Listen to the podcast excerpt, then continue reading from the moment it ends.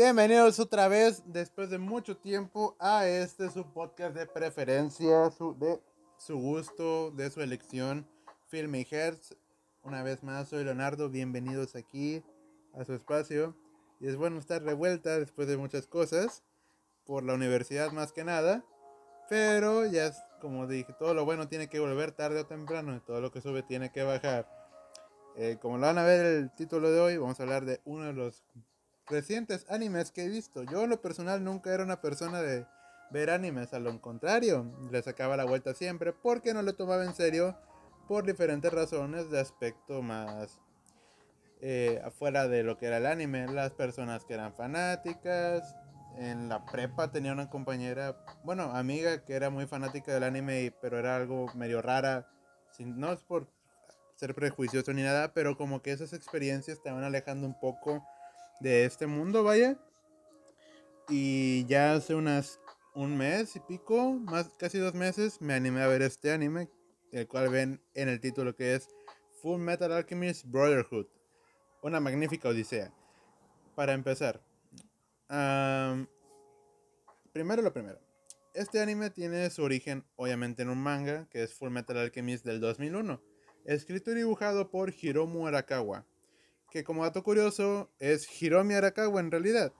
Solo que este término ella lo usa porque en la editorial y más que nada el mundo del manga se tiene como alienada el trabajo de, los, de las mujeres. Y de hecho a la fecha he leído comentarios en varios foros de Reddit o de 4chan o de Facebook grupos que dicen que por el hecho de ser ella mujer de que la obra sea escrita por una mujer, no se atreven a verla por eso. Quién sabe por qué sea así, ni idea. No diría que es como en el cine, que hay cineastas mujeres enormes, Agnes Barda, por ejemplo, o más recientemente Greta Gerwig, etc. Pero bueno, entonces Hiromi Arakawa adapta a Hiromu que es su, como su alias varonil, para que la editorial lo distribuyera y pues tuviera un poco más de fácil acceso hacia el público. Bueno, ahora, en 2003 se adaptó lo que iba del manga en emisión a un anime que fue Full Metal Alchemist. Hasta que por el capítulo 6 y 7 el, el anime alcanza el manga. Y así que los escritores del anime hicieron de su cosecha para seguir con el anime, obviamente. El manga oficialmente acabó en 2010. Sin embargo, la versión de la cual vamos a hablar hoy, que fue la que vi, en 2008 fue donde nació esta idea de Full Metal Alchemist Brotherhood o Hermandad, para los que no hablan inglés.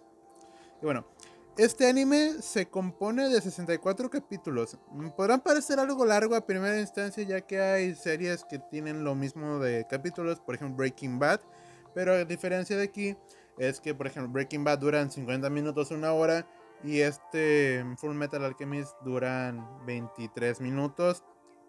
Mm, si cortas el intro y el, y el cuando se acaba, que es como un minuto y pico de títulos de finalización con música de fondo. Y voy a tratar de ahondar en esto sin spoilers. Si quieres, puedes ver el show primero y después puedes venir con todo gusto a escuchar este episodio, aunque como lo digo, no voy a hablar con spoilers ni nada.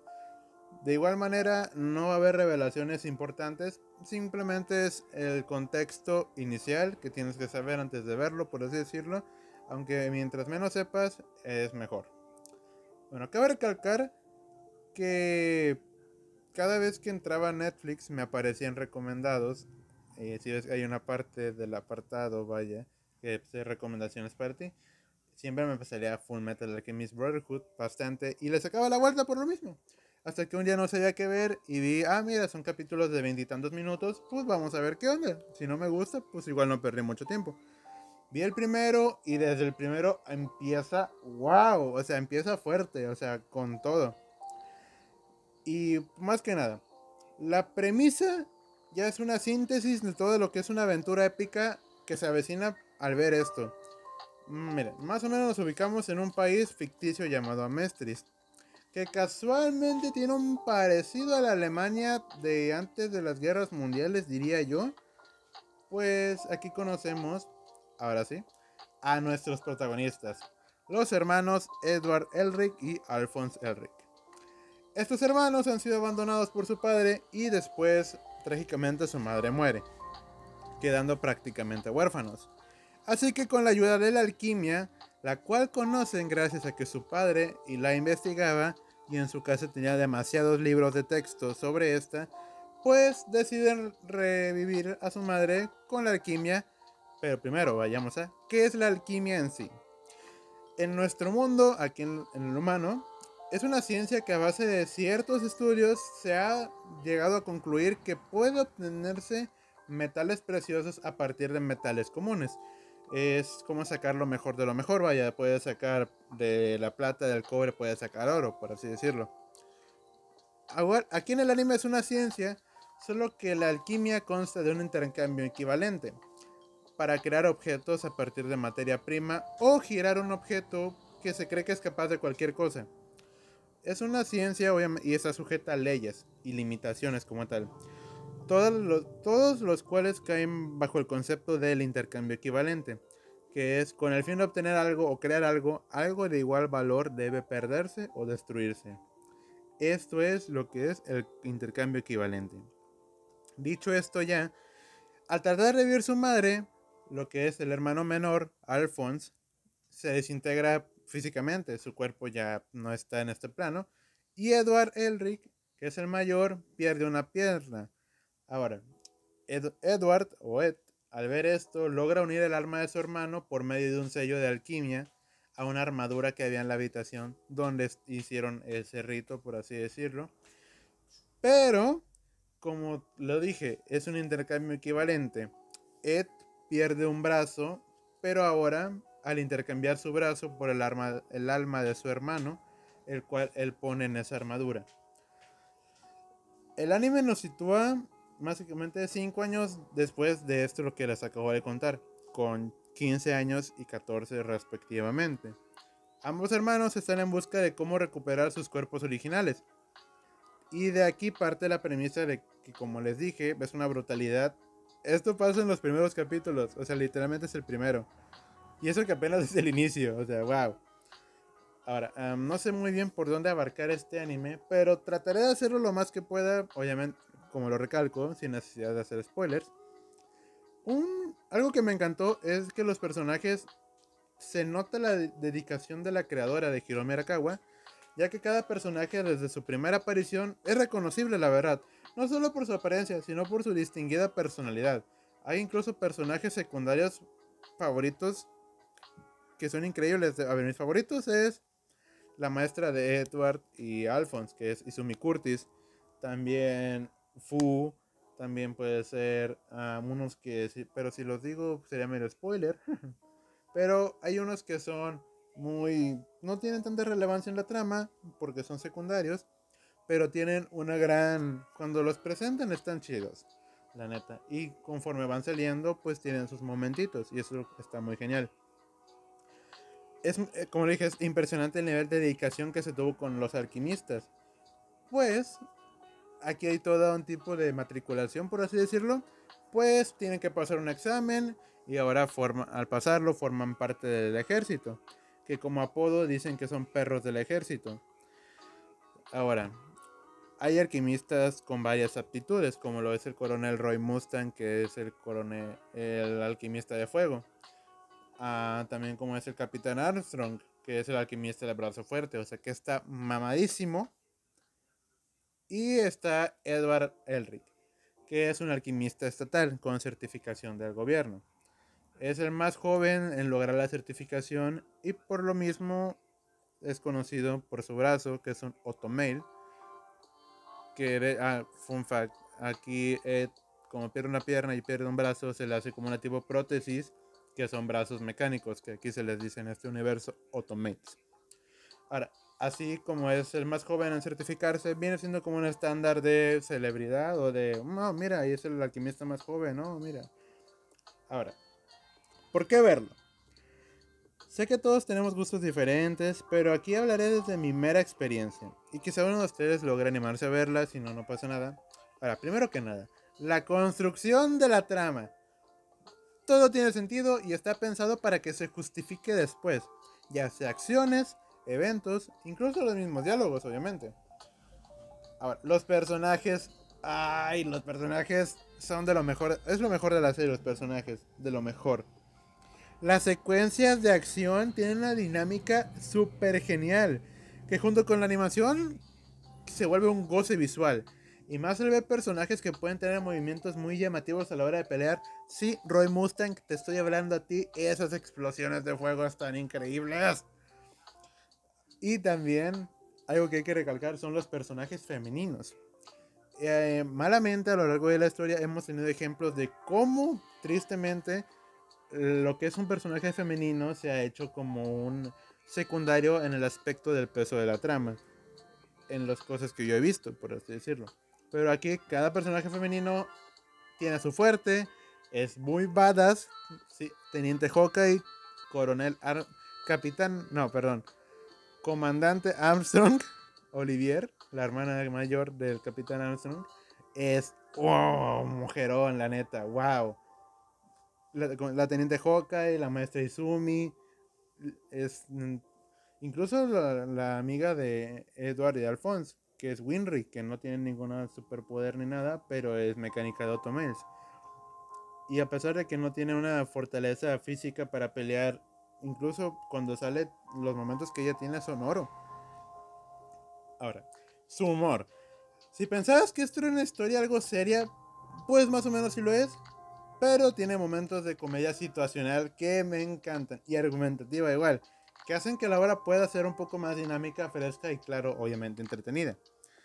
Aparte de esto, logran hacer el mismo chiste en varias situaciones. Y vaya que bien funciona, la neta. O sea, nunca había visto que hagan el mismo chiste en episodios consecuentes, pero con diferentes planteamientos de contexto y este muy genial. Y aparte, nuestros personajes son preadolescentes técnicamente y te puedes identificar ciertamente con el tipo de humor que traen. La animación. Si bien sé que hoy en día hay producciones que usan recursos técnicamente avanzados como lo es la, la animación de Shingeki no Kyojin o Attack on Titan, que es una brutalidad lo que he llegado a ver, que voy en el episodio 13 de la primera temporada. Es una brutalidad visual, wow. Pero eso no hace que Full Metal se quede atrás.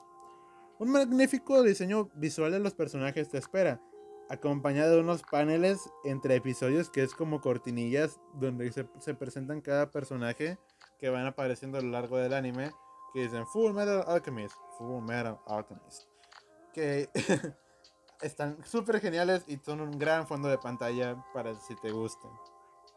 Aparte de las escenas de comedia, tienen animaciones muy graciosas para contrastar con el humor. Ahora, una de mis cosas favoritas de este anime, los dilemas. Este anime en su, en su premisa vienen ideas criticadas como lo puede ser el fanatismo religioso y cegado, corrupción gubernamental, la tiranía de un país, guerra, genocidio, el rol de las personas con discapacidad en la sociedad y cómo estos son vistos. También hay discriminación, también puede haber un tema de, ¿cómo decirlo? De cómo las clases sociales son vistas desde otro punto de vista, por así decirlo. Desde el proletariado, que entonces, entonces viene siendo como el gobierno lo más alto, como los reyes, luego los de otro país y así. Y también vienen las ideas filosóficas. Hay dilemas como el por qué el ser humano es el único creador de su propio sufrimiento, por más que sus intenciones sean buenas. La ética que hay detrás de estos, hay muchas veces en las que el anime, en el episodio 4 de la primera parte, que no hay nada, se ve lo que es como un dilema entre cuál, cuáles son los límites éticos para poder lograr un avance. Porque, por ejemplo, recordemos, los avances médicos son gracias a que a, la hora de hacerlos, la ética no estaba bien. Como esto se ve, eh, por ejemplo, eh, los padres de la ginecología. Es bien conocido que ellos mataban mujeres embarazadas o alquilaban cuerpos ya de mujeres en estado ya moribundo que las abrían. Un saludo para los que están escuchando esto mientras comen. Que las abrían y las dibujaban. Por eso, si buscan los bocetos de los creadores que no recuerdo su nombre, los bocetos están impresionantemente bien detallados para la época en la que están. Y aparte, son hechos a mano. Esa es una, una parte de la que a mí me encantó, la idealista moral y de cómo a veces crees que por más que tus errores tengan un peso, lo tienen, pero para algo. El mensaje.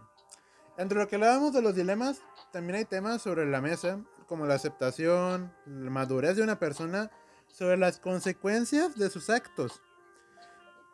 Y también eh, cómo incluso la presencia de personas con discapacidad tiene su propia relevancia y su peso en lo que es la crítica o más que nada al sistema social. Y aparte tenemos un mensaje hermoso de la hermandad con todos sus matices.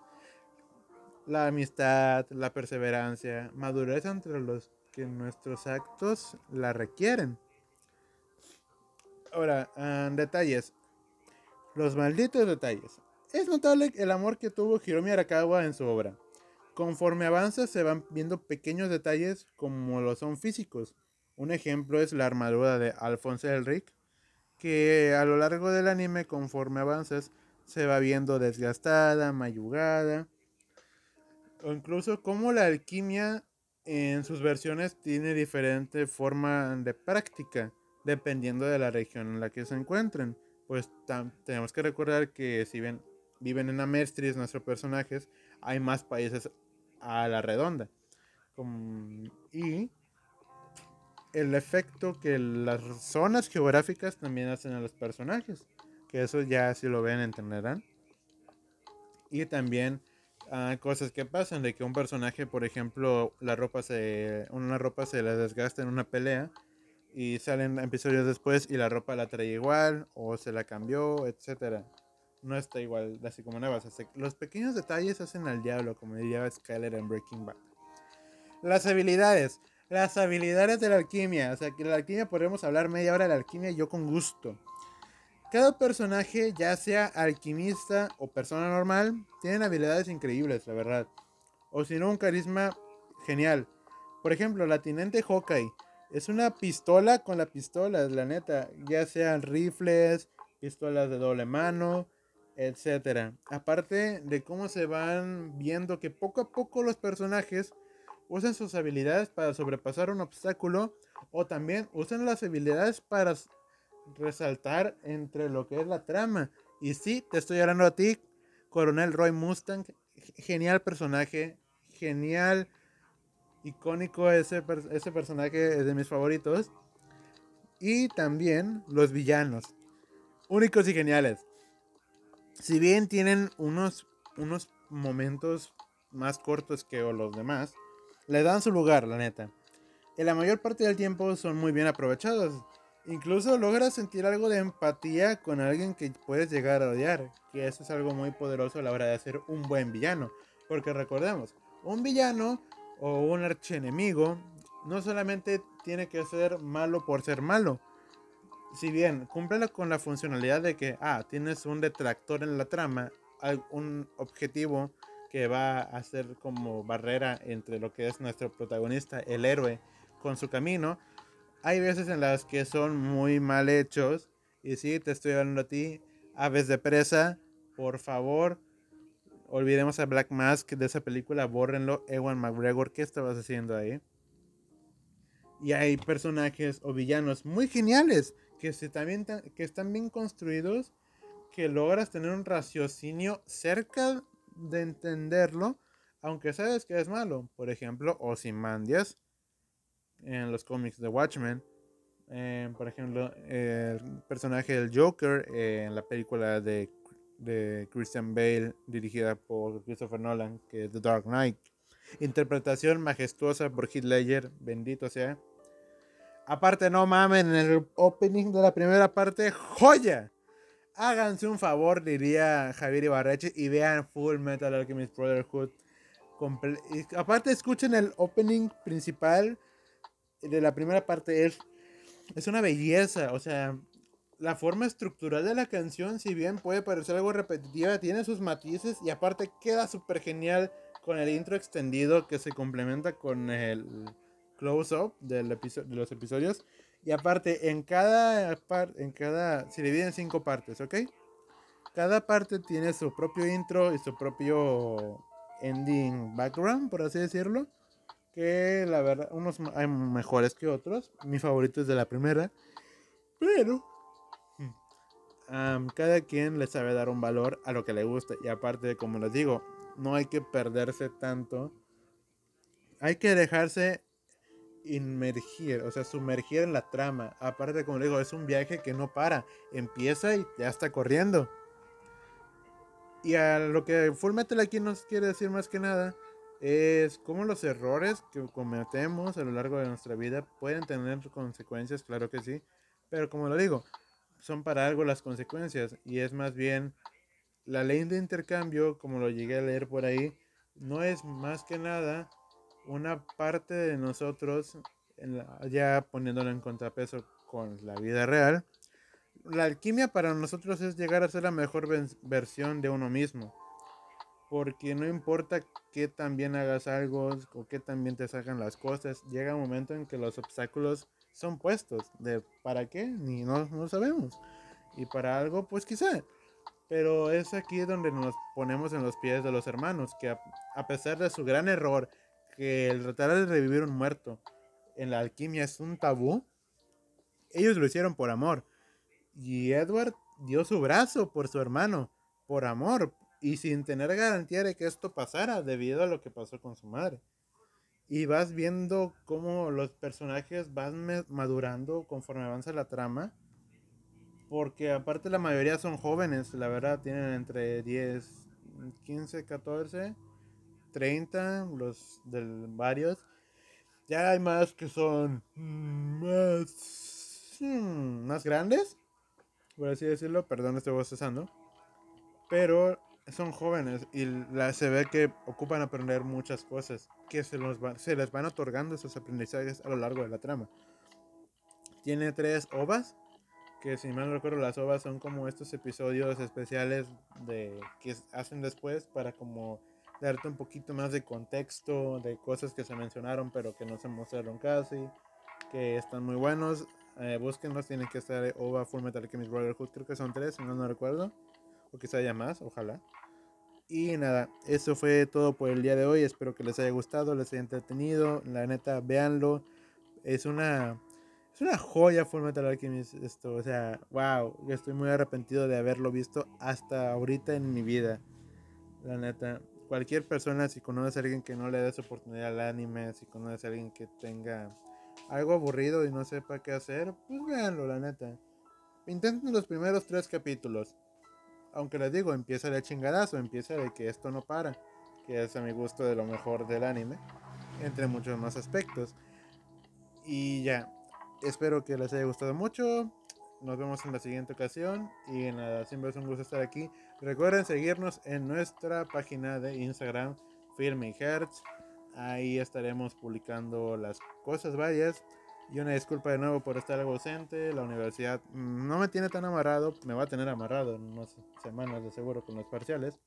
Pero nada, voy a intentar. Esto no, este proyecto no lo voy a soltar, la neta. No lo voy a soltar. Así que hay Film y Hertz para rato. Y nos vemos en la siguiente con otro capítulo. A ver de qué trata. Quizás sea una película, quizás sea otra serie o música. Pues ya tenemos rato que no hablamos algo de música. Y nada, muchas gracias por escucharme. Que tengas una muy buena mañana, tarde, noche, cuando me escuches. Y ya, chao. Bye.